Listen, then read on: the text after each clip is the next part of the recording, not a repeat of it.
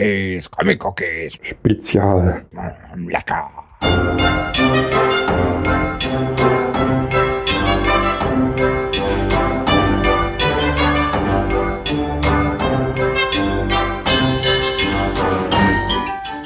Einen schönen guten Tag.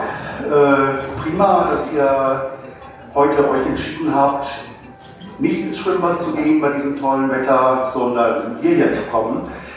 Ähm, wir haben ein ganz spannendes Gespräch vor uns äh, mit Andreas. Wir haben eine super äh, Show hier gerade. Man äh, sieht das ja an den Schildern, Andreas und Andreas.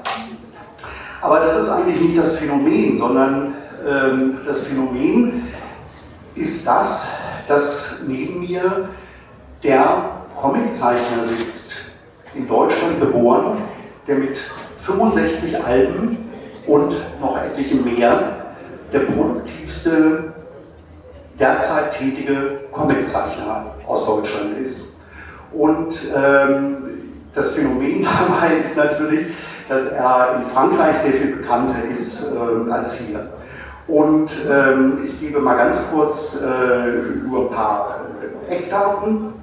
Er ist äh, 1951 in Weißenfels an der Saale geboren, äh, das äh, seit einem guten Jahr vorher oder ein gutes Jahr vorher äh, DDR wurde. Und Weißenfels ist eigentlich eine äh, Kleinstadt, die eher bekannt ist für die Produktion von Schuhen als von Comiczeichnern. 1965 ging er dann nach Düsseldorf, äh, studierte Kunst. 1973 zuerst nach Belgien, Brüssel und dann nach Frankreich und äh, arbeitet dort seitdem, wie gesagt, 65 Alben. Und das Verrückte ist, äh, ein so produktiver, großartiger Comiczeichner ist zum ersten Mal heute in Erlangen. Ich glaube, damit fangen wir mal an. Äh, was ist dein erster Eindruck, wenn du hier so herkommst? Du kennst wahrscheinlich ähm, äh, die Comic-Veranstaltungen in Frankreich. In Frankreich ist ja wesentlich mehr los. Äh, der Comic-Salon hat jetzt äh, gerade erst ein paar Stunden äh, aufgemacht. Was ist dein erster Eindruck? Ach, das ist eigentlich für jeder andere Comic-Salon auch. Also ich meine, innerhalb des Comic-Salons ist ja, das sind ja Leute und, und, und Fans und Leute, die sich interessieren und äh, wie in jedem anderen Comic-Salon. Das, deshalb sieht man auch den Größenunterschied nicht mit, mit anderen, also mit den Festivals, die ich in, in Frankreich kenne. Hast du von Frankreich aus äh, noch einen Blick auf äh, das, was in Deutschland passiert? Sehr wenig. Sehr wenig, Sehr oh, wenig, oh. leider. Ja. Und ich habe auch vor, ja, mal ein bisschen mich besser zu informieren und ein bisschen umzugehen.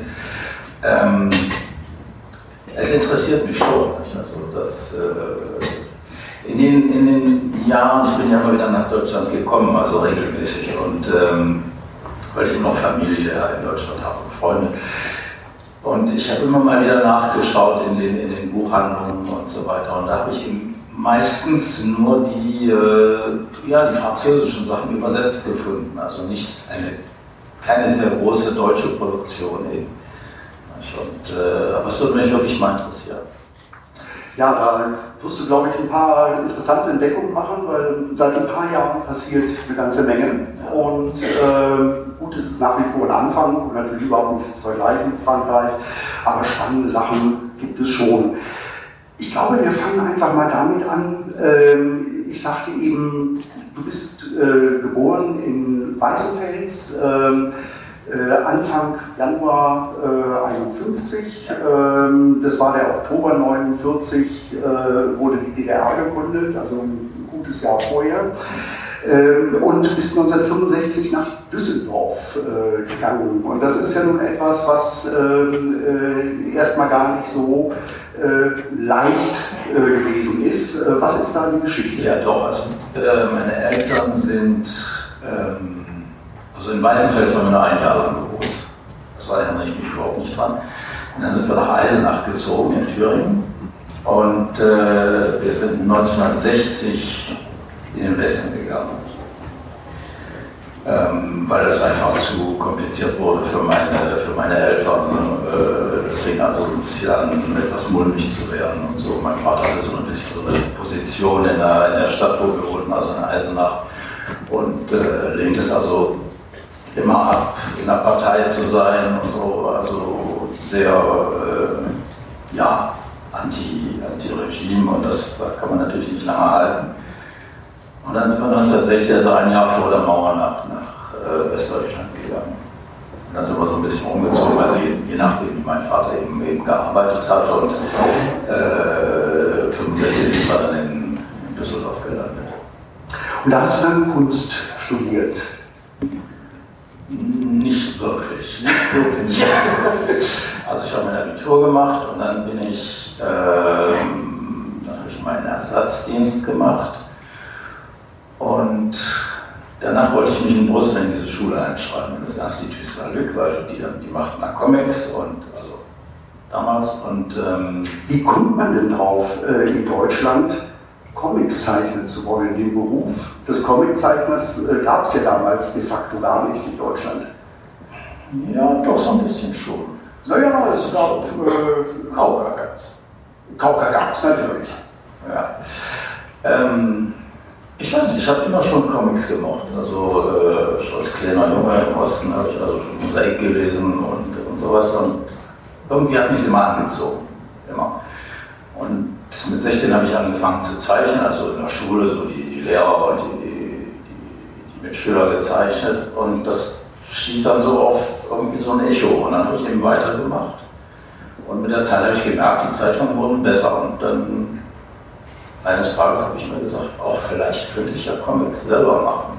Und, dann, und ich habe auch, wie ich angefangen habe zu zeichnen, sofort Geschichten damit erzählt.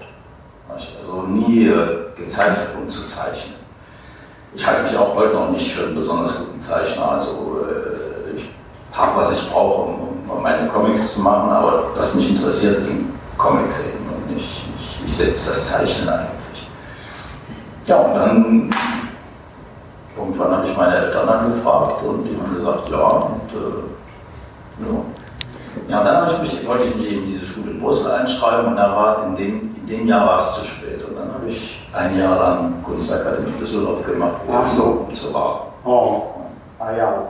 Und äh, das Institut Saint-Luc ist ja, das ist ja eine Legende. Das war ja Ende der äh, 60er Jahre äh, weltweit äh, das, äh, die erste Möglichkeit, äh, Comics als Studiengang zu machen. Ja. Und ähm, du hast irgendwann davon erfahren, dass es das gibt und aus einem Buch über, über Franck Hervé und Gigi. Ah, okay. Und da stand hinten drin die Adresse und alles, weil Frank Kern war auf dieser Schule. Und ähm, wo es auch keine Comics-Schule war. Ja, ja. Das war eine Kunstschule eigentlich, da gab es nur eine Sektion Comics. Ja, und dann habe ich mich da mal gemeldet und. Und äh, ja, sprachst du schon Französisch damals? Nicht richtig. Nicht richtig. Ja. Also das, ich verstand schon so ziemlich alles, aber ich hatte also noch sehr viele, viele Fehler in meiner Sprache. Oh. Das war so, äh, weil ich eben einfach die Gelegenheit nicht hatte, Französisch zu sprechen. Also das war so ein richtiger Sprung ins kalte Wasser. Also ja. nach Brüssel zu gehen und zu sagen, also das mache ich jetzt und trainiere ich jetzt. Ja. Und äh, wie muss man sich das so vorstellen? Wie lief das so ab äh, im Institut Saint-Luc? Äh, so, ja, ähm, es war eigentlich ein recht, eine recht schulhafte Schule. Also ein Typ kam durch und, und, und las die ganzen Namen durch und hier und hier. Und äh, ja, es war, da waren viele da, die, Saint-Luc ist nicht nur, äh, da konnte man also nicht nur die, den Hochschulkursus äh, machen, sondern Saint-Luc fing schon eigentlich mit der, mit der Oberschule an. Da konnte man also schon ähm, ab der Sechste eigentlich hin. Und dann war aber der, der, also was gelehrt wurde, war schon sehr kunstbelastet. Das heißt, man lernte Zeichnen, man lernte äh, Perspektive, Anatomie und so weiter. Die ganzen Leute, die direkt aus seinem Glück dahin kamen, die waren alle gut. Die konnten alle ganz toll zeichnen. Aber aus den meisten ist nichts geworden, leider. Ich weiß nicht warum, aber da sind Leute dabei gewesen, hat man sich gesagt, das wäre mal große Start und nichts. Das ist, ist wirklich Schade. Und dann konnte man von außen hin eben auch kommen. Da musste man also äh, Zeichnungen und Seiten vorzeigen, was man eben so gemacht hatte. Und dann ja, wurde man aufgenommen oder man musste noch so ein, so ein Präparationsjahr machen vorher. Und äh, du hast ja eine Reihe von Leuten kennengelernt äh, dort, die äh, auch äh, dort Ja. studiert Ja. haben, äh, später Comiczeichner wurden, Philipp Förster, dem du dann auch ein paar Mal Ja. zusammengearbeitet hast, Berthet beispielsweise, äh, François Skeuten auch, der glaube ich auch in der Zeit. Der war im ersten Jahr, als ich im dritten Jahr war, aber er Ah, war okay. schon 2000 Mal besser. Hatte schon Sachen veröffentlicht damals, also Ah. er, er war schon Faust Goethe, der, der da gekommen ist. Also, ich weiß nicht, warum er nach seinem gegangen ist, also er war schon so gut. Äh, aber anscheinend hat es ihm sehr viel geholfen, also jedenfalls er spricht davon sehr begeistert und äh, ich spreche davon nicht so begeistert, aber das ist was anderes. Okay. Äh, einer deiner äh, Lehrer äh, war ja Eddie Pape. Das war aber nicht in nicht Das war nicht in Saarbrücken, das war äh, in so einer kleinen Akademie in dem Viertel, wo Saint-Luc auch war. Mhm. Und da gab er also nur so Abendkurse, am Mittwochabend und dann Samstagnachmittag. Ja, und da habe ich mich dann auch eingeschrieben. Eigentlich haben sie alle, die in Saint-Luc waren, äh, haben sich da auch eingeschrieben, bis auf Squilton, Mhm. der das glaube ich nicht brauchte. Und ähm, ja, und da habe ich also zum ersten Mal eigentlich gehabt, was ich wollte. Das heißt, jemand, der einem die Basis beibringt. Also Eddie Pape ist ja, gehört ja zum, zum Urgestein äh, Ja. des franco-belgischen Comics und er hat ja äh, viel gemacht. Und es kam dann zu einer Zusammenarbeit äh, zwischen euch äh, an einem Album, äh, das zunächst in Tantan äh, Ja. erschienen ist. Ähm, Rudolf, Ja. ähm, wie ist es dazu gekommen? Ähm, ja, also nach einem Jahr oder anderthalb Jahren in diesem Kurs da mit Pap hat er mich gefragt, ob ich mit ihm zusammenarbeiten möchte. Und äh, dann hatte er eben in seiner Schublade irgendwo eine, eine Geschichte von, von ähm, André Paul du Chateau. Das lag da einfach nur so rum. Und er hat gesagt, wir können das machen. Und äh, du Chateau war damals Chefredakteur von Tintin, also war es auch kein Problem, dann die zu veröffentlichen, die Geschichte. Und ja, so hat sich das so einfach so, war für mich war es einfach Glück, nicht? Also, dass, dass das da so weit gekommen ist. Und auf die Weise bin ich eben zu Tintin reingekommen und in den, in den Verlag äh, Lombard, bei dem ich heute noch bin. Also es war schon, es war Glück, war viel Glück. Also ich habe mir wirklich keine große Mühe gegeben, irgendwie äh, äh, in die Comics reinzukommen, also in die professionellen Comics reinzukommen. Und dann habe ich eben zuerst mit Pap zusammengearbeitet, das heißt, ich habe die Sachen vorgezeichnet und er hat sie korrigiert und dann mit Tusche eben gehängt. Und äh, ja, ich meine, er hat seine, seine, seinen Stil drauf gestempelt, aber das war klar nicht. Dass, dass er wollte eben nur eine Hilfe haben. Nicht, ja, Ja, das war ein einzelnes Abenteuer, das erschien irgendwann im äh, Frühjahr äh, 78, glaube ich. Und äh, Ende 78 startetest du mit einer eigenen Serie in, in Tintin. Und das finde ich äh, auch so bemerkenswert. Ähm, es waren erstmal Kurzgeschichten, äh, mit, mit denen es losgeht. Und ich habe mir das nochmal angeguckt, wenn man sich wirklich die äh, Geschichten in der richtigen Reihenfolge äh, anschaut, äh, dann kann man so bei den ersten drei Geschichten sagen, da bist du noch so auf der Suche nach, nach deinem eigenen Stil. ja. Und mit der vierten Kurzgeschichte bist du da. Also, äh, also natürlich äh, hast du im Laufe der Jahre äh, immer noch perfektioniert und äh, verändert, modifiziert, aber im Grunde genommen das, ähm, äh, was deine Ausdrucksweise ist, das war da, aus, aus dem Stand nach drei Kurzgeschichten. Das finde ich lustig. Stand weiß ich Das nicht.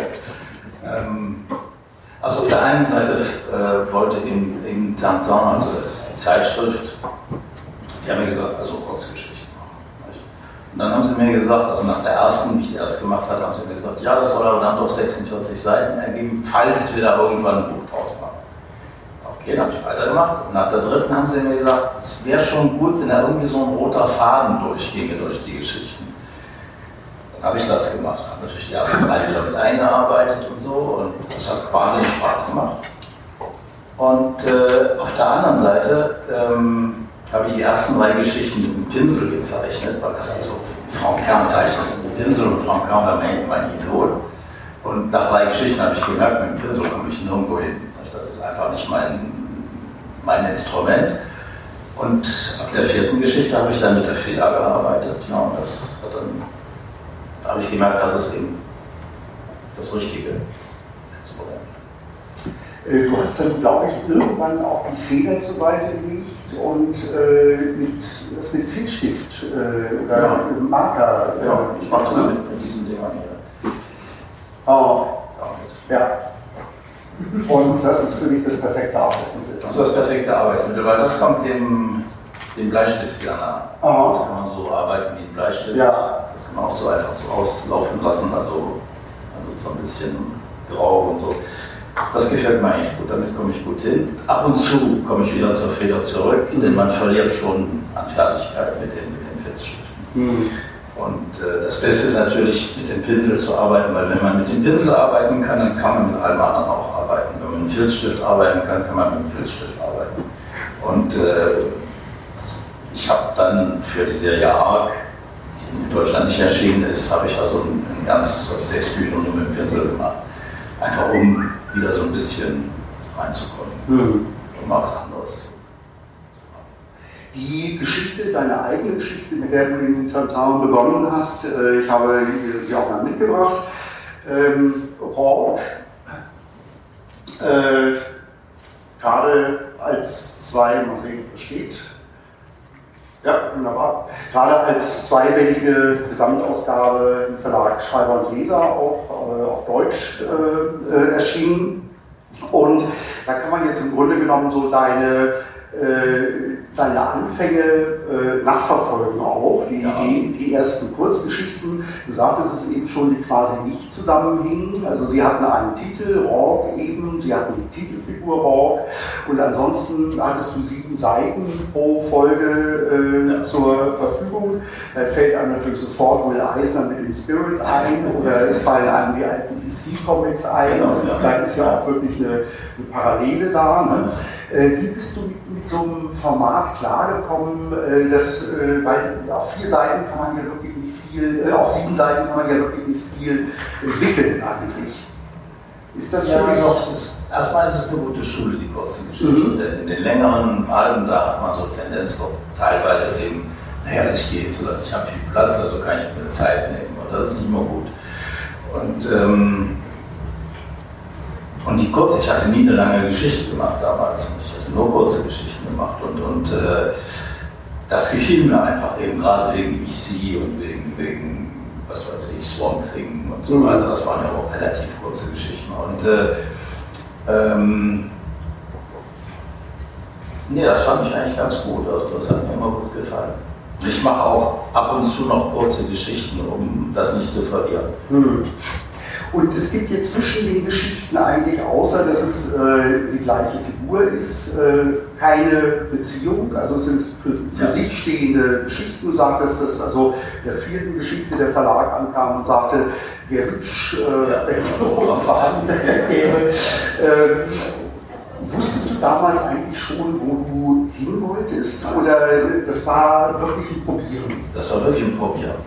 Ja. Das hat ich auch wirklich auf der Seite gelernt eigentlich. Ich habe also in keinem Moment habe ich gewusst, wo das mal hinläuft. Ich wusste auch nicht, äh, dass sie Bücher damit machen würden. Das wusste ich auch nicht. Ich meine, die Möglichkeit wurde zwar so erwähnt von Zeit zu Zeit, aber in, in Tintin, also in der Zeitschrift, funktioniert meine Geschichte überhaupt nicht. Die Leser, die Leser schrieben Briefe, also was das denn wäre, und man verstünde überhaupt nichts. Und äh, also, das war also kein und dann hatten wir so eine Hitparade jedes Jahr mit ersten 50 äh, Serien, war ich nie drin. Ja, und, äh, also das ist ja auch, äh, wenn man sich Rock heute äh, anschaut, es war ja äh, was ganz Ungewohntes in, in Tintin. Also Tintin hatte, also die, Hauptserien waren Michel Vaillant und Dan Cooper und solche Sachen.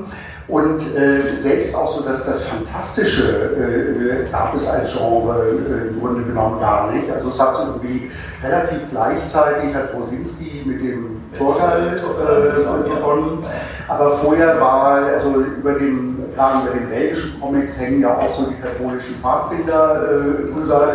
Und ähm, ich habe jetzt vergessen, wie die Serie hieß, aber es gab ganz am Anfang äh, in, in Spirou äh, auch mal eine Science-Fiction-Geschichte, die dann abgebrochen werden musste, weil es also den äh, Leuten, also die dachten, es ist viel zu versponnen und so, so fantastisch, fantastisch und überhaupt nicht äh, gut für, für die Kinder. Und auf einmal kommst du äh, an und äh, erstmal vom, vom Genre her, wobei Genre kann man ja in Bezug auf dich gar nicht wirklich sagen, ich sage mal von der Thematik her, äh, Fantastik, dann äh, von der Art und Weise, wie äh, du die Geschichten erzählst, äh, kurze Geschichten eben, ich denke, du wirst gleich noch mal ein bisschen was zu Ort äh, sagen auch, aber äh, damit jetzt erstmal ganz kurz die Geschichte. Und dann die Art und Weise, wie du die Geschichten grafisch erzählst. Äh, das war ja auch, ähm, also du hast keine, stehst in keiner ähm, sage ich mal, franco-belgischen Tradition, mhm. sondern ähm, äh, du hast eigentlich, bist eigentlich eher so ein bisschen, hast den Blick auf die amerikanischen Comics gehabt. Ja, ne? ja. Weil die Weizen waren großes aus, aus Amerika kamen meine größten Einflüsse eigentlich. Äh, natürlich sind Spuren von, von franco-belgischen Comics auch da.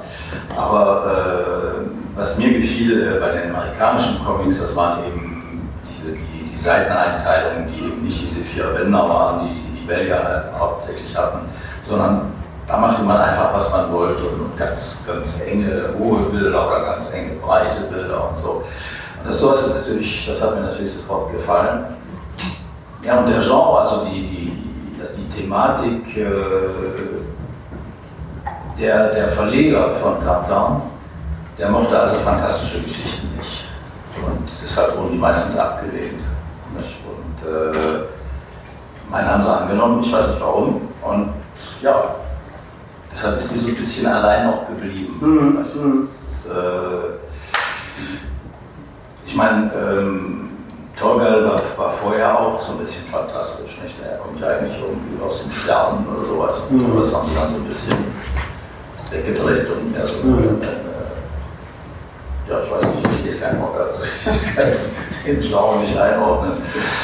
Doch, am Anfang habe ich es gelesen, aber ich Nee, es, es, lässt sich auch äh, da überhaupt keinen Vergleich äh, herstellen. Äh, nur eben, dass äh, es auch so ein bisschen äh, mit Fantastik, Fantastik eben auch zu tun hat. Ich meine, es geht ja bei dir um, um vieles. Es geht um ähm, Flüche, es geht um schwarze Magie, es geht im Grunde genommen auch immer darum, ähm, eigentlich sagen deine Geschichten immer, ähm, halt das nicht für real, was du für real hältst. ähm, magst du ein paar ähm, Sätze sagen zu ähm, was äh, so dir die Serie bedeutet, wenn du jetzt auch so zurückguckst, äh, wie es so begonnen hat, was das so für, für deinen Weg äh, diese Figur bedeutet hat? Ja, es war eigentlich eine Entdeckung. Das heißt, ich habe einfach Geschichten erzählt, die ich eben erzählen wollte und ich habe mir keine Fragen gestellt eigentlich darüber. Ich habe eben gern Science Fiction und fantastische Geschichten gelesen, also Poe und Lovecraft und Jean Ray und so weiter. Und ähm, Philipp K. Dick in der, in der Science Fiction. Und ähm, ja, und die Geschichten, die kamen eben aus diesen ganzen Einflüssen, haben sich einfach so dann vermischt irgendwie mit meinem, was weiß ich, Unterbewusstsein. Und äh, haben eben das dann ergeben. Und ich habe mir eigentlich die Frage nie gestellt, nach dem, wo es herkommt oder, oder so. Ich habe es einfach gemacht. Und zumindest in Rock jedenfalls nicht. Und äh, deshalb ist Rock auch ein, ein ziemlich guter Spiegel meines persönlichen Lebens damals. Das, äh, der Bruch zwischen den ersten zwei längeren also zwischen Rock 1 und 2 und, und dem Cimetière die Kathedrale, also der Kathedralenfriedhof, da ist ja ein, ein, ein Geschichtenbruch und auch ein, ein, ein grafischer Bruch dazwischen und der hatte auch mit meinem persönlichen Leben eben auch was zu tun. Und ähm, aber da kamen eben so Sachen einfach noch mit rein und äh, ja. Und nach dem zweiten Buch, also das heißt, wie, wie äh, der, der Verleger dann das erste Buch rausgebracht hat, um die Rechte nicht verlieren, das heißt, er hatte die Rechte fünf Jahre lang und genau nach fünf Jahren hat er also dann das erste Buch rausgebracht, damit, damit er die Rechte behält. Und das Buch hat sich ihm ganz gut verkauft. Nicht? Und von da an konnte ich dann eben auch längere Geschichten machen und so ein bisschen doch auch diktieren, was ich wollte und so beim Verlag. Das war ganz schön. Es war ja eigentlich eine, eine, spannende Zeit, als du anfingst. Ähm, 1968, also zehn Jahre vorher, war Robert Crumb mit seinen ja. Äh, Underground Comics äh, in Frankreich 1975 äh, mit La Violon äh, und es passierte wahnsinnig viel. Ähm, färbte das und äh, bist aber eigentlich, äh, hast du da relativ wenig deine ähm, Finger ausgestreckt, hast hier und da mal was veröffentlicht, ein paar Geschichten in das Vivre, ja. ein paar Geschichten in äh, La Violon. Ähm, aber du bist dann doch äh, eigentlich bei Lombard geblieben. Ja. Äh, während äh, viele andere Zeichner, das war ja damals so die, die Parole, jedem Zeichner seinen eigenen Verlag ja. ne? und äh, also der Zeichner als, als eigener Verleger. Ähm, und äh, du hast dich da so ein bisschen ähm, an der Seite gehalten und bist eigentlich mit dem klassischen Verlag Lombard, der aber glaube ich auch in dieser Zeit, der das natürlich auch wahrnahm und auch so guckte, äh, wie er in seinem Bereich vielleicht auch ein bisschen äh, frischen Pep reinbringen kann. Ne? Mm, nicht wirklich. Nicht. Okay. Das heißt, das war genau das Gegenteil eigentlich. Aha. Das heißt, ähm, in dem Verlag zu der damaligen Zeit, also Ende der 70er, Anfang der 80er Jahre, ähm, alles war irgendwie abgeschlafen, die Qualität ging runter. Äh, und zwar ihnen eigentlich egal alles, solange sie die, die, das, die Zeitschrift voll machen konnten. Ich weiß noch, ich kam damals, ich habe damals in Paris gewohnt und ich kam also manchmal nach Brüssel, um meine Seiten zu liefern und dann hieß es einfach, ja, tun Sie die da auf den Stapel. Und dann gab es so, so, so ein normales so ein Büro und da lag so ein Stapel Seiten drauf. Aber wirklich so hoch. Aber einfach so hingeknallt, nicht, nicht etwa so ein Stapel, sondern so einfach drauf. Ja, dann habe ich meine da oben drauf gelegt und ja, danke, Wiedersehen. Völlig egal, was, was da passierte und, und so. Ich meine, ich war damals natürlich kein, kein bekannter Zeichner oder irgendwas. Nicht? Also ich erwartete auch keine Sonderbehandlung irgendwie.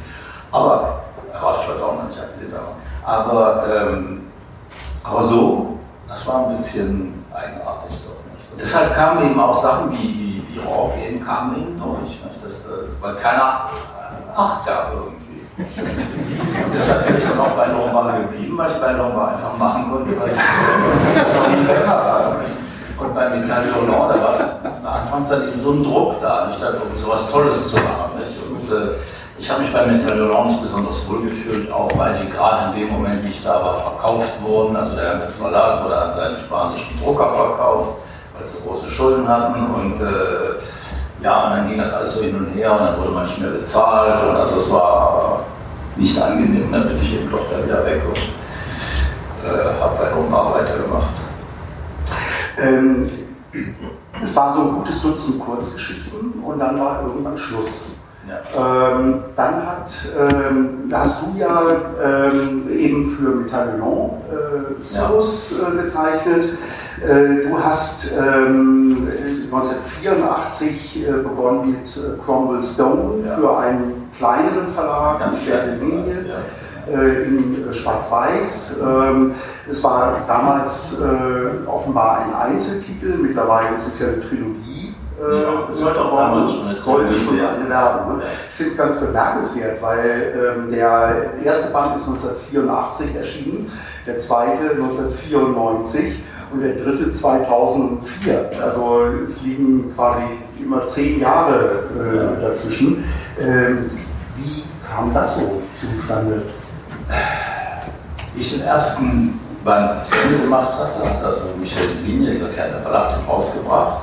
Inzwischen hat er mich im Italien angerufen, ich sollte bei Ihnen arbeiten, dann bin ich also zu Ihnen arbeiten gegangen, dann ist Michel Linie eingegangen, also der Verlag, nicht er selbst. Ähm, ja, dann war Konvention irgendwie in der Luft. Ich habe zwar versucht, das woanders anzubringen, aber mit, bei einem anderen Verlag äh, einen zweiten Teil von irgendwas anzubringen, ist nicht so einfach. Mhm. Naja, und dann fing es bei, bei Lombard wieder an mit Rock, weil, weil nachdem wir das erste Buch rausgebracht haben, dann, dann lief das eben irgendwie, also habe ich da weitergemacht. Naja, und dann musste ich, habe ich gewartet, bis ich eben bei Delcourt war dann später. Delcourt hat dann gesagt, äh, wir äh, legen neu auf, also den ersten, den ersten Teil von Cobblestone und äh, du machst uns den zweiten und den dritten Teil dazu. Und dann, dadurch ist das gekommen. Aber dann ich, habe ich natürlich die Serien angefangen auch und, und, deshalb wurde der dritte dann auch wieder zehn Jahre später. Und, äh, zu viel Arbeit einfach. Wie das oft so ist. Aber nach dem Stopp der, der Kurzgeschichten äh, 1982 ähm, war das da so für dich so eine Situation, dass du sagtest, okay, wo bleibe ich jetzt? Äh, was mache ich jetzt? Wie erfinde ich mich neu? Äh, wo geht es lang? Oder hattest du schon im Grunde genommen äh, Flöcke eingeschlagen, andere Kontakte, äh, andere Ideen, an denen du. Das hat sich alles so ineinander gefügt irgendwie. Das war wie, wie, wie ganz am Anfang mit Park, wo ich einfach so reingerutscht bin. Und da kam also dieses Kombination bei von dem kleinen Verleger, ich meine, den kannte ich schon vorher, den kleinen Verleger, und, äh, aber da, bei dem arbeitete dann ein Freund als, als so, äh, ich weiß nicht, wie man das nennt, als, als Redakteur oder sowas. Und der hat mich dann damit hingenommen und, äh, und Linie wollte das auch gern und so. Und äh, ich fand, das hat also gegeben. Und wie ich noch Kombination machte, dann hat mir Metal Roland geschrieben weil er hatte das irgendwie vorveröffentlicht, äh, in so einem riesen, so einem riesen Tagesblatt irgendwie nur mit Comics. Nicht? Das war so eine Idee von ihm, das ist dann auch eingegangen. Aber er machte so Sachen plötzlich, nicht? die, die äh, finanziell unhaltbar waren, aber die ihm einfach Spaß machten. Und da hatte das dann Jean-Pierre Dionnet von Mitterrand hat das dann da drin gesehen und hat mich angerufen und hat gesagt, das gerne was so mit uns und so. Und bei Tantan, da lief es nicht mehr so, weil, weil weil Sensor war alles, das habe ich mir gesagt. Also nee, das, äh, das macht keinen Spaß da zu arbeiten in so einer Atmosphäre. Ja, und äh, du sagst, das äh, erste äh, Rock-Album, also was äh, Nachdruck der, äh, des ersten Teils der Kurzgeschichten äh, ist, äh, das hat Lombard gemacht, um die Rechte, um die Rechte zu das ist ja, das ist ja verrückt, ne? weil äh, dann hat es sich plötzlich äh, überraschenderweise sehr gut verkauft. Ich glaube, innerhalb von zwei Wochen waren 15.000 Exemplare. 10.000. 10.000, okay. Und ja, das ist, das ist, ja schon mal beeindruckend. Und dann haben sie irgendwie. Äh, Mich hat es beeindruckt, vor allem. Ne? Genau. Und dann wollten sie äh, Rock fortsetzen ja. in Tantan. Und so kam es quasi zu einer zweiten Geburt. Ja. Ähm, ab dann hast du Kurzgeschichten gemacht, die äh, äh, ja. Geschichten gemacht. Die erste war der Friedhof der äh, Kathedralen. Und ich habe irgendwo gelesen, als äh, Lombard ankam und sagte, eigentlich würden wir doch äh, weitermachen, dass du da von vornherein gesagt hast, wenn wir weitermachen, dann müssen aber mindestens fünf Alben äh, jetzt folgen, damit es am Ende sieben werden. Das war es noch nicht damals. Also das, ich, äh, das heißt, es waren fünf Alben, weil der Lombard damals fünf Alben Verträge macht. Ah. Die Verträge waren immer für fünf Alben mhm. also von der Serie. Ich habe gesagt, okay, ich mache noch fünf, aber dann höre ich auf. Ja. Und weil ich mich irgendwie nicht in eine lange Serie einlassen wollte, ich wäre ja auch. Und ähm, ja, dann habe ich den Vertrag unterschrieben für die fünf Alben und die habe ich dann gemacht.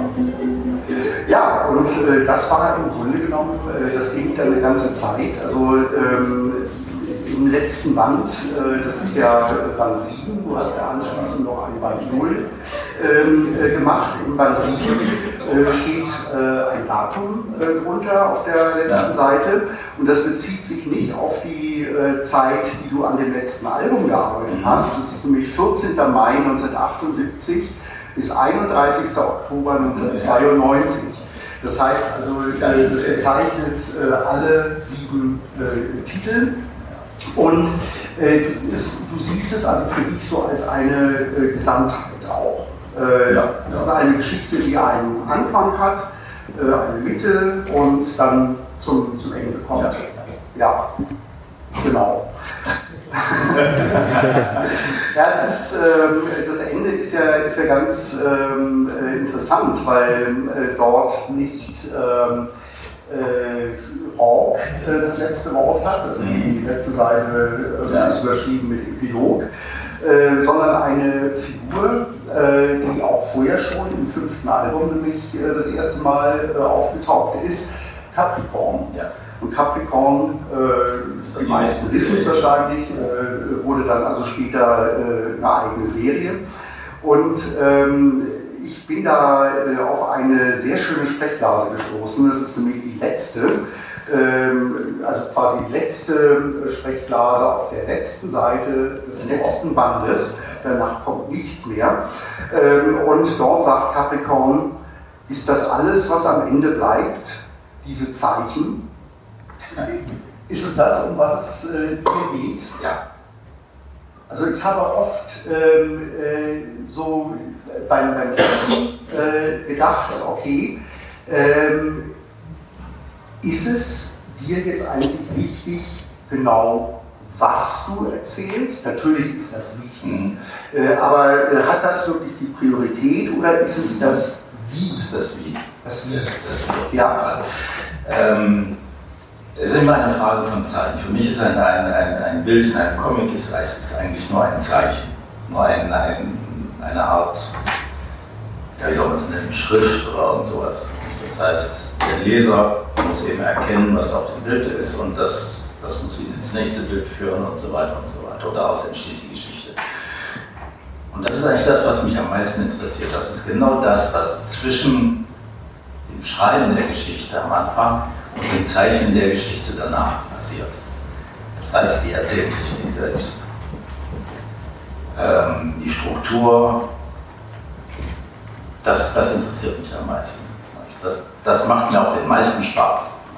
Wenn ich die Geschichte also erzähle und wenn ich dann meine, meine geschriebene Geschichte, in der ich natürlich schon dran denke, wie ich sie dann zeichnen werde.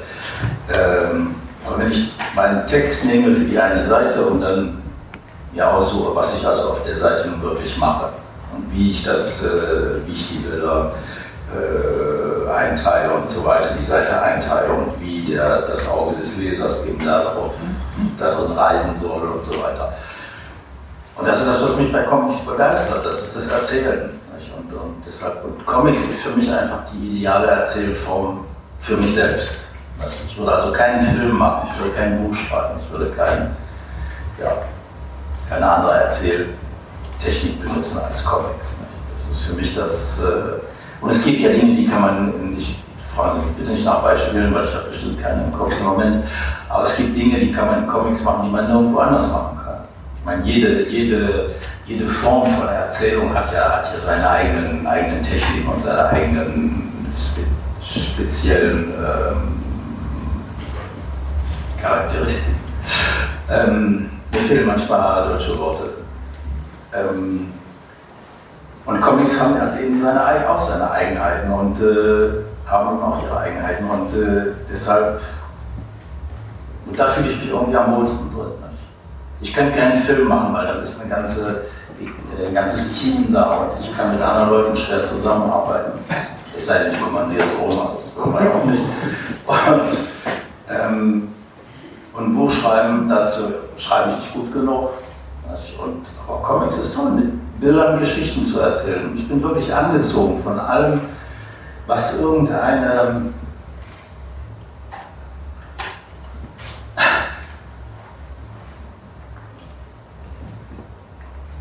Entschuldigung.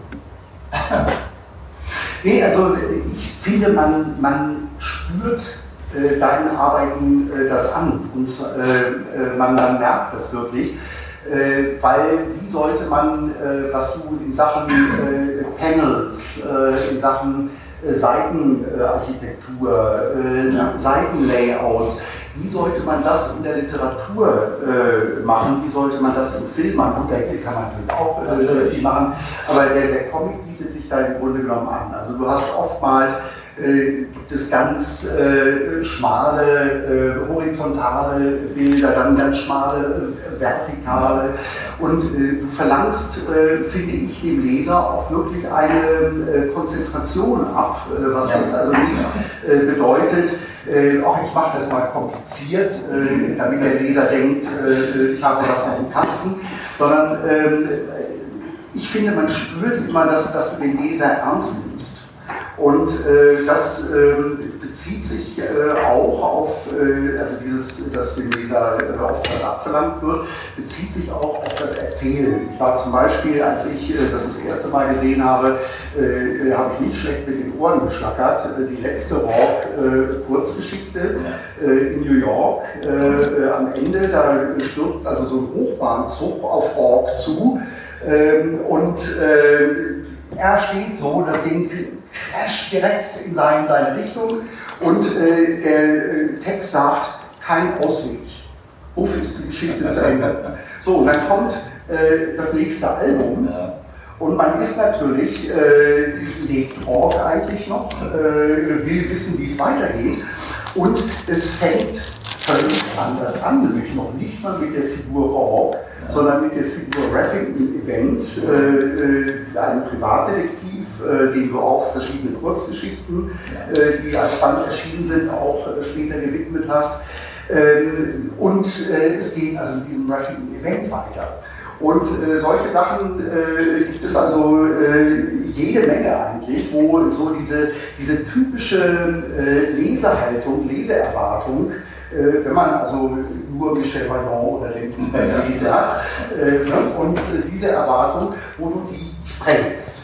Und äh, das, das finde ich also wahnsinnig ähm, äh, interessant. Und äh, zum Beispiel das Album 6, das vorletzte äh, Abstieg, äh, das spielt also in, in arktischen Schneelandschaften. Also wenn man immer über Hergés äh, Tibet-Album redet, dann finde ich, äh, müsste man dieses Album auch erwähnen, weil äh, es arbeitet ähnlich intensiv, also mit diesem, mit diesem Weiß und du hast endlose Szenen auch mit ganz wenig Text oder äh, ohne Text, wo also rein das. Bild erzählt. Und dann kommt der abschließende Band 7 und der hat nicht nur plötzlich äh, eine humoristische Ader, sondern äh, der ballert die Leute, den Leser richtig barock zu. Es passt unheimlich viel Text, es passiert unheimlich viel. Es gibt eine Farbenpracht in, in diesem Band. Also äh, er ist im Grunde völlig anders, ohne dass man äh, das so als einen Bruch empfindet. Also es ist so wirklich dieses Universum, was äh, dein Universum, was sich mal so aus einer anderen Perspektive und von einer anderen Seite zeigt. Ja, der letzte Band ist so ein bisschen. Äh, ich hatte die Geschichte geschrieben und sie war eigentlich zu lang. Und dann hat mir Lombard gesagt: Ja, so ein Buch von 100 Seiten, das ist zu lang, das wird zu teuer, das verkauft sich nicht. Machen wir zwei aus. Und ich wollte aber sieben Bände haben damals. Mhm. Und war so eine. Naja. Ähm, und äh, ja, dann habe ich die Geschichte auf, ich weiß nicht mehr, 56 oder 62 Seiten zusammengedrängt. Deshalb wirkt die so sehr intensiv. Ah, okay. Okay. Ist nicht Absicht also gewesen. Also, Das erklärt es auch, äh, also ich habe da auch so ein bisschen gestaunt, weil du ja wirklich auch so sehr präzise bist. Also jedes Album hat seine 44 Seiten und dann kommt das letzte plötzlich, ja auch wenn es 54 oder 46 Ja, das ist ein Seiten bisschen länger. Ja, ja, genau. Ah, so, so kam das zustande, ja, klar. Gut, aber ähm, dann war irgendwann ähm, äh, der Wortschluss, äh, was natürlich daran lag, äh, dass Tintin äh, Schwierigkeiten hatte auch. Also erstmal wurde ähm, dem Magazin äh, für den Der äh, Name der Name anerkannt, genau. Äh, musste umbenannt werden in Hello BD. Das, äh, ja, also, das war ein genialer Titel. Und ähm, äh, das- funktionierte aber nicht. Äh, irgendwann äh, war Schluss. Und dann gab es quasi ähm, Tantan nicht mehr. Und äh, das ist ja nicht nur Tantan gewesen, sondern auch so diese ganzen Zeitschriften für äh, erwachsene Leser mit Herrn Ölan und Pilot und das äh, gingen alle ein. Genommen das einzige Magazin, was es heute noch gibt, ist Blue. ja. Äh, das Das hat das ja. Messier. Das ist halt natürlich. Das ist Humor, das sind, sind komplette Geschichten. Also das, Genau. Dadurch kann man es schon erkennen. Genau. Äh, Dadurch hat sich ja eigentlich ähm, so das, das Leben äh, eines Comiczeichners doch sehr verändert. Allein finanziell auch. Ja, Ne? Ich meine, man es, es fehlt auch, wenn man nur Bücher macht. Äh, äh, in der Redaktion traf man dann immer noch mal jemanden und man war Ja, in so ja. System und hatte Kontakte. Jetzt sitzt man äh, äh, allein an seinem Buch und äh, es fehlt eben auch die, die Magazinveröffentlichung, was eben auch finanziell immer interessant war. Ja. Wie hast du das so empfunden, diese Zäsur? eigentlich es ganz angenehm. Also finanziell natürlich nicht, aber das war mir eigentlich egal. Äh, ich wusste, dass ich sowieso mit Comics nicht reich werden würde. Also das habe ich mir sofort abge, abgeschminkt. Und ähm, die, ähm, nein, Bücher einfach so im Ganzen zu machen, ohne eben darauf zu achten, also die, dass das am Ende der Seite unbedingt irgendwas Interessantes passiert, damit der Leser umblättert und so weiter. Äh, was ja immer bei den, Zeitschriften gesagt wurde. Und äh, man konnte einfach ein ganzes Buch so machen.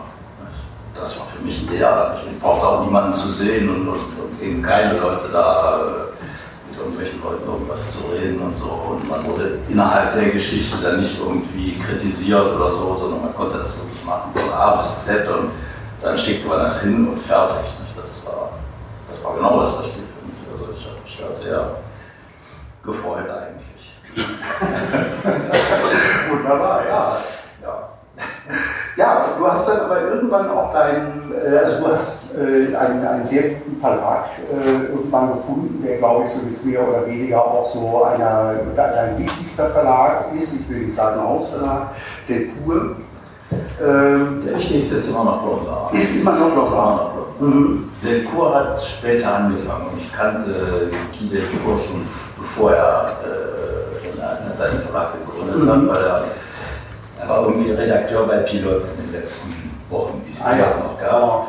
Und da hat er mich irgendwann, ich hatte ihn irgendwann bei Metalleur mal kennengelernt, also auch nur so ganz zufällig. Er war gerade da, wie ich auch gerade da war und äh, ja, guten Tag und das ist Guy Delcourt, keine Ahnung wer das war. Oh. Und, äh, er hat mir gesagt, ja, also ich mache jetzt ganz gern und so. Und naja.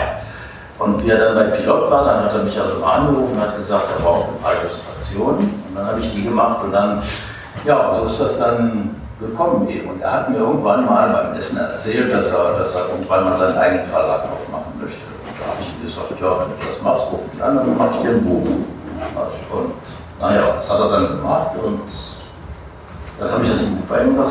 Das war Couture, was ja in Deutschland auch rausgekommen ist. Und ähm, Und sterbt nicht wieder tot, ist der ja.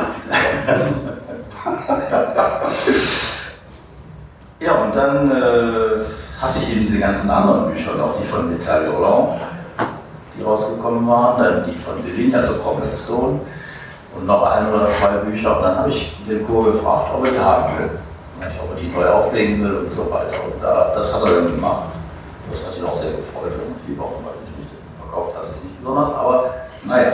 Und äh, ja, und seitdem arbeite ich eben auch mit Delcourt zusammen. Das, äh, meine, wir haben, wir haben eine Freundschaft irgendwie, aber das bedeutet nicht, dass er also Sachen nicht ablehnt, beispielsweise. Ich habe ihm Mhm. Projekte vorgelegt, die er abgelehnt hat. Mhm. Das ist auch richtig so. Er, er macht wirklich die Trennung zwischen, äh, zwischen dem Freund und zwischen dem, dem Autor. Mhm. Das, ist, das ist auch genau richtig so. Er ist auch sehr, sehr, äh, wie soll man sagen, ist ein guter Verleger Finde ich auch. gewesen. Gewesen? gewesen weil jetzt ist er zu groß Okay. und jetzt ist er nur noch am Managen eigentlich. Mhm. Und er hat eigentlich mit den Büchern selbst nicht mehr sehr viel zu tun. Was mich auch stört, weil mit bei an welchen anderen Leuten habe ich keine Lust zu arbeiten. Ja. Ja. Ich kenne ihn noch aus der Zeit, äh, da hatte er ein Büro mit, äh, äh, es waren äh, einschließlich ihm selbst äh, drei Leute in der Nähe von äh. Ja, genau. Genau, ne? Genau. Ja. Und heute ist er der, der größte unabhängige Verlag Frankreichs. Ja, also äh, bemerkenswert. Ne? Und hast du ja auch mit etlichen schönen Büchern äh, zu beigetragen. Ähm, eins, was auch auf äh, Deutsch erschienen ist, ähm, Azteken. Ähm, ist ein Einzeltitel, äh, das heißt, also, du machst auch äh, hin und wieder einfach mal, dass du sagst, okay, ich habe hier ein Thema, das interessiert mich mal so für ein Album. Und äh, ich äh, möchte auch vielleicht grafisch mal äh, was anderes machen, weil also Azteken erwähne ich jetzt äh, speziell, weil das ein grafisch ganz anderer Stil ist, nämlich da bist du, ähm, ich glaube, das erste Mal oder eins, oder weiß nicht, ob es das erste Mal war, äh, aber du verwendest die Couleur, die Technik der Couleur direkt. Ja. Und das ist ja äh, eine sehr interessante Sache, gerade wenn man sich jetzt Cromwell Stone anguckt. Ähm, das ist ja so ein bisschen, ich muss da so an, an, an äh, aufgrund dieser Zeichnung an Kupferstiche auch denken oder so ein Illustrationsstil aus dem äh, 19. Äh, Jahrhundert oder sowas. Ähm, äh, wahnsinnig äh, viele, viele Linien. Äh, jede Linie muss präzise sitzen.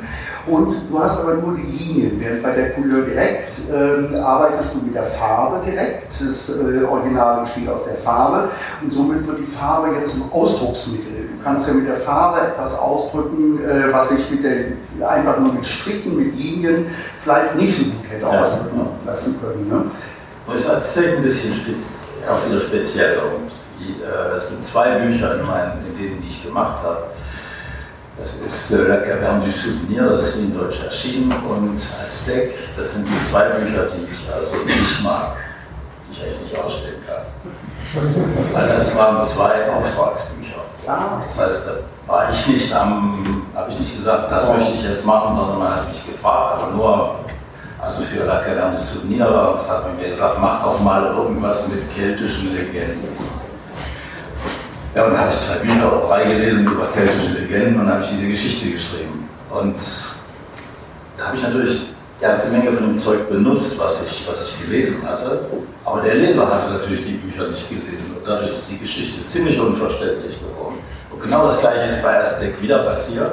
Da habe ich solche Schinken gelesen über, über die Azteken und so weiter. Da hat man auch, mir auch nur gesagt, also das war in dem Jahr wie, ich glaube, Christoph Kolumbus 200 Jahre oder so Amerika entdeckt hatte oh. und so. Und da, das war ein spanischer Verlag, der hat mich auch gefragt, ob ich da eine Geschichte machen möchte, irgendwas kolumbianisches. Und dann habe ich die Azteken ausgesucht, weil die haben so schön so einen Anfang, Mitte und Ende. Und da habe ich gedacht, mache ich das mit. Dann habe ich genau das gleiche gemacht. Ich habe ganz viel gelesen darüber, die Geschichte geschrieben, die dann keiner verstanden hat. Und, äh, und die mir auch nicht gefällt. Die gefällt mir von den Zeichnungen, das sind die, Zeichnungen.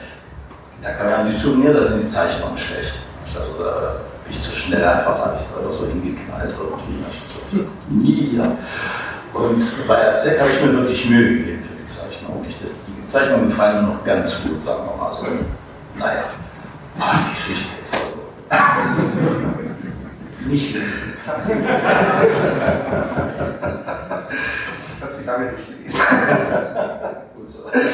Aber äh, was ja eine äh, tolle Geschichte ist, ähm, auch deine, also ich meine, das muss man sich mal vorstellen, ähm, eine Serie Capricorn, äh, vielleicht erinnert ihr euch, ähm, das war äh, Ende der 90er Jahre, äh, damals war ich noch bei, bei Carlsen und da habe ich mal ein oder zwei Alben gemacht. Das heißt, ich habe die Serie angefangen, dann war ich bei Carlsen weg und auch Capricorn war leider weg.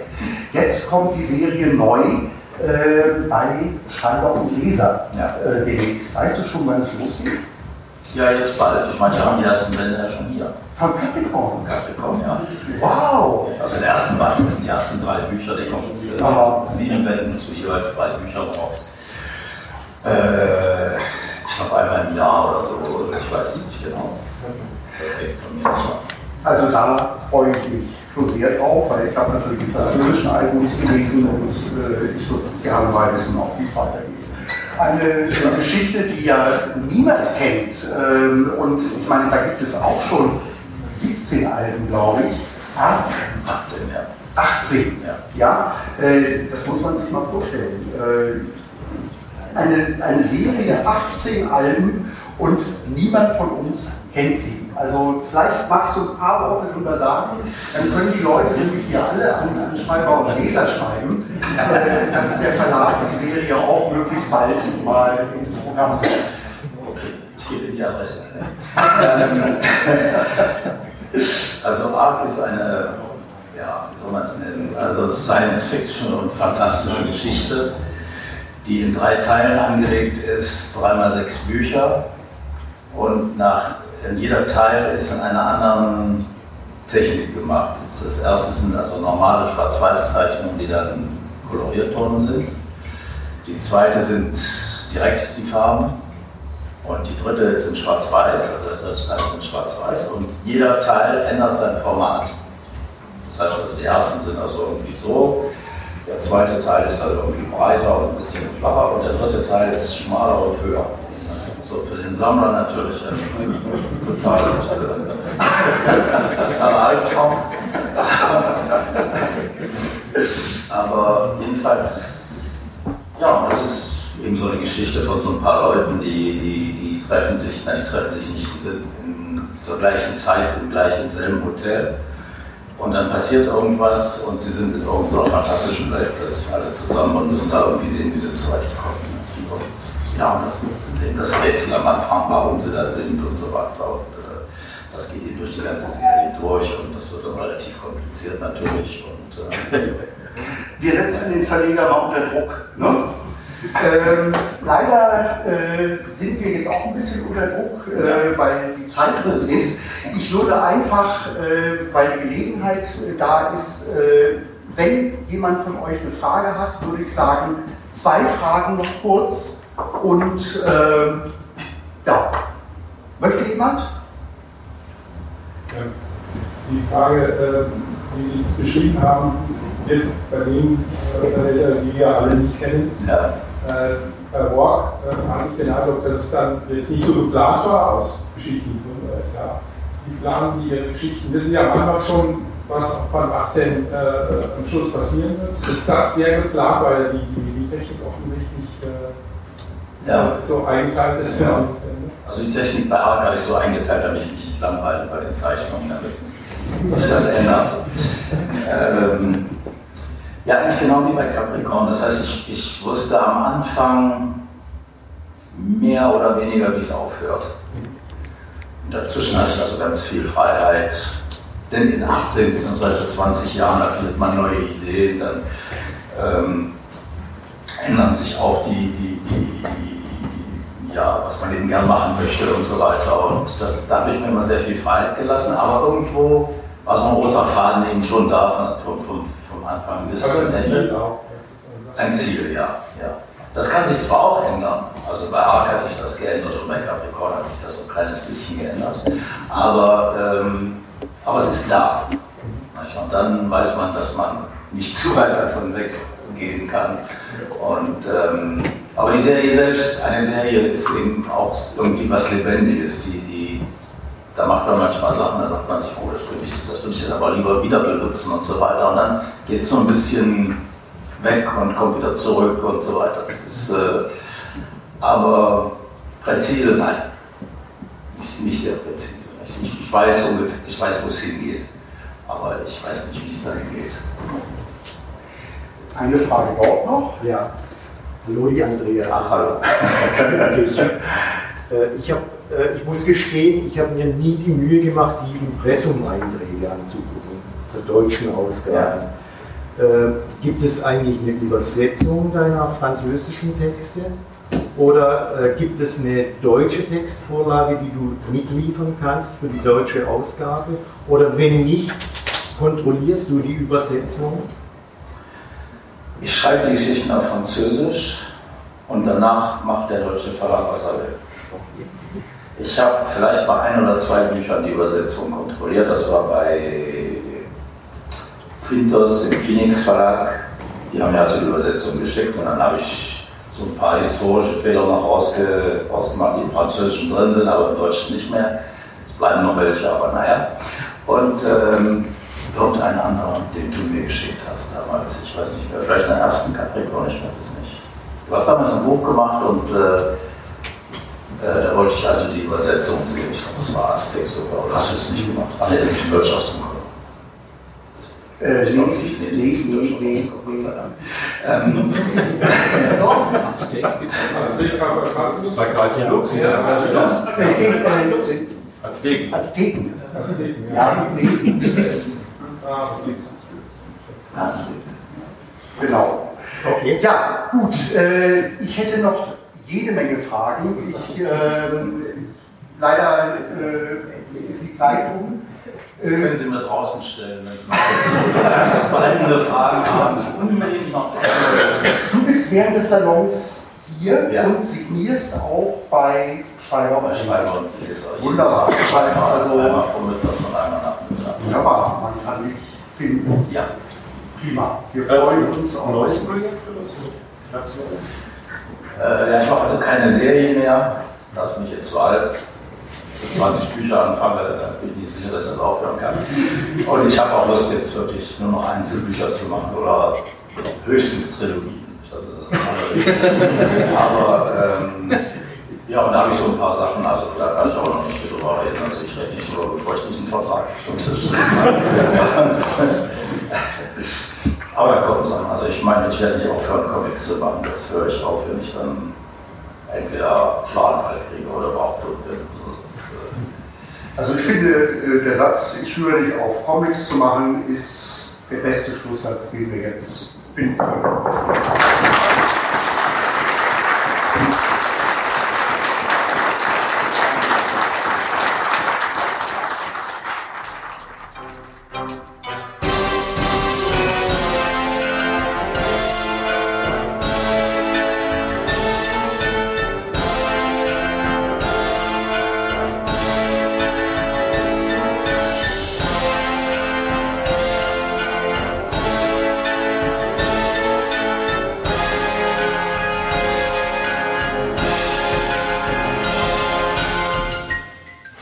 Comic Cookies sind eine Produktion der Comic Community.